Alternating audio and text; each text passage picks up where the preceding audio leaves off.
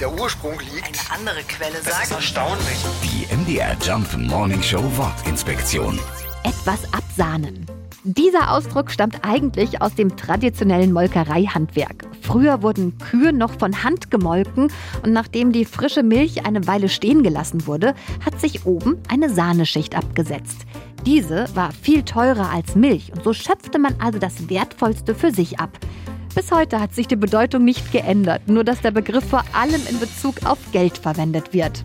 Wer sich das Beste nimmt, der sahnt ab. Die MDR Jump Wortinspektion. Jeden Morgen in der MDR Job Morning Show mit Sarah von Neuburg und Lars Christian Kade. Und jederzeit in der ARD Audiothek.